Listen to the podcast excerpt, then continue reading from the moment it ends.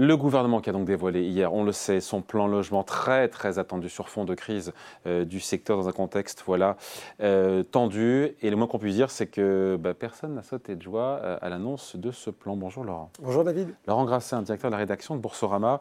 je le disais, il y a urgence parce que les chiffres tombent mois après mois et le secteur ne va pas bien, mais du tout, du tout, du tout. Oui, oui, oui. Il y a, il y a des signaux d'alerte qui commencent à s'allumer un petit peu partout. Vous l'avez dit, David, et vous avez eu l'occasion de le commenter de nombreuses fois dans Ecorama, mais on a des chiffres récents, hein, c'est de la Fédération des promoteurs immobiliers qui, euh, qui donne pas mal de, données. Le 25 mai, il y avait des données du secteur arrêtées à la fin du premier trimestre.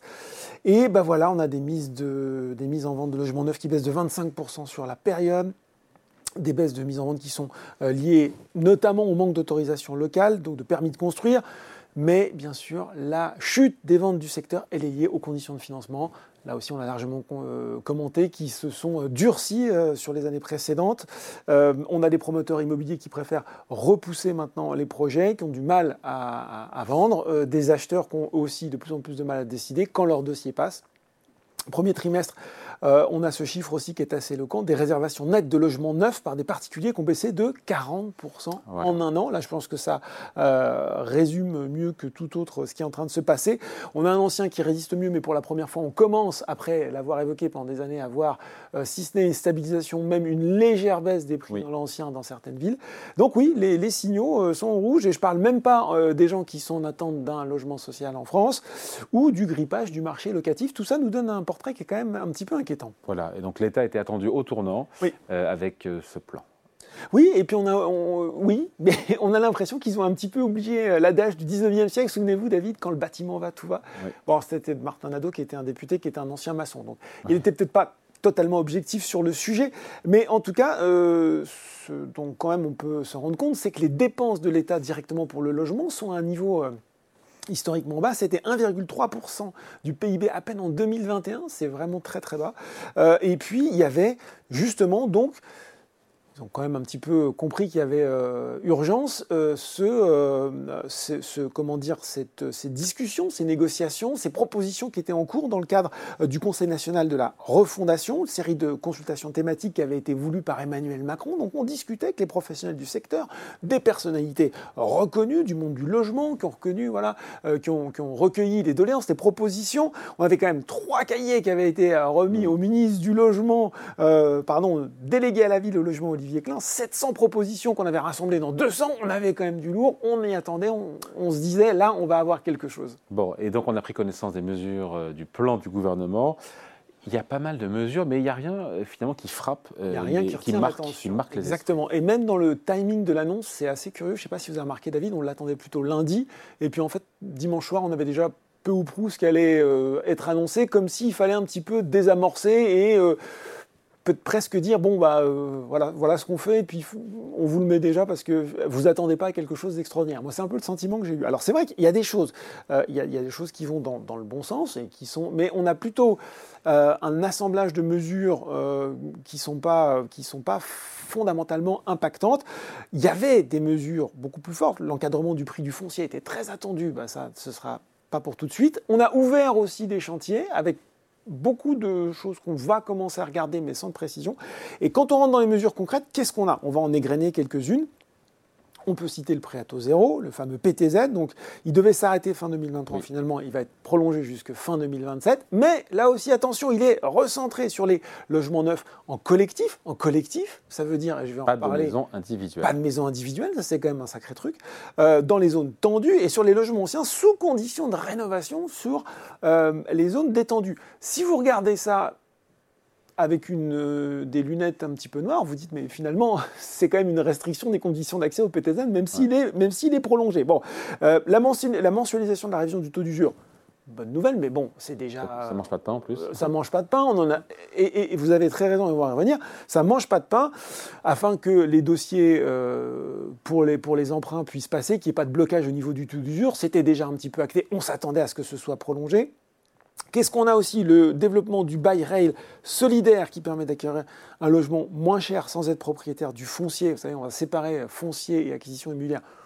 Pourquoi pas Ça, c'est plutôt pas mal. Mais en révisant à la hausse les, les plafonds de ressources, ça, c'est plutôt aussi une bonne nouvelle. La garantie visale qui permet de tenir une caution locative d'Action Logement ça aussi, bonne nouvelle. Hein. quand on a du mal à avoir euh, de la caution, ça va couvrir à terme, et là, plus de 2, millions de personnes d'ici 2027, donc c'est pas non plus tout de suite, contre 1 million réalisé depuis 2018. Pour le reste, je vous le disais, on a des grands chantiers, on a des choses à l'étude, mais on n'a pas grand-chose d'autre de concret à se mettre sous la dent. Je disais que rien n'a fait du bruit. Euh, je me suis un peu trompé en fait. J'ai oublié de dire que si, il y a un truc qui a fait du bruit, mais ça peut-être pas dans le sens de ce que voulait le gouvernement. Ah c'est euh, la disparition, la fin programmée du dispositif Pinel bah dans l'immobilier neuf défiscalisé. C'est ça. Vous vous rendez compte que euh, on fait un petit travail de, de spéléo, d'histoire. Le premier dispositif d'investissement locatif, d'aide à l'investissement locatif, c'était 1984. C'était la loi Ménurie. Ça ne me mmh. rajeunit pas, David. et puis on avait eu, vous l'avez dit, avec ces dispositifs qui portent à chaque fois le nom du ministre qui les mmh. promeut, le le Besson, le Cellier, le Duflo, le Pinel.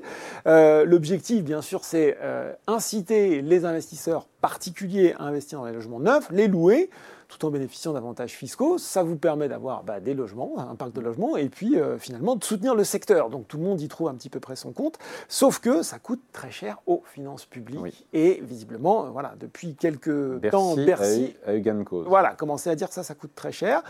Alors, que nous dit le gouvernement? Il dit non, je, attendez, je ne vais, pas, je vais pas abandonner comme ça le secteur du logement intermédiaire, mais ce sont finalement les investisseurs institutionnels, publics et dans un second temps privés, qui vont pallier, euh, ok, bah, il va falloir voir ça parce que pour le moment, on n'est vraiment pas sûr euh, que ça puisse suffire. Il y avait quelque chose de euh, plus ambitieux, c'est ce fameux statut, vous savez, de bailleur privé, où finalement le, particulier qui mettait un logement à louer sur le marché pouvait, comment dire, amortir une partie des charges. Et donc ça, c'était super intéressant, mais exit ça parce que, pourquoi David? Parce que bah, c'était trop coûteux.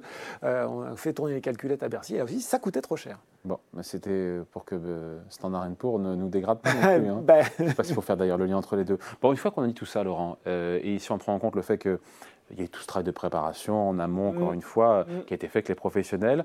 Et bien justement, la réaction des professionnels, elle est à hauteur de la déception.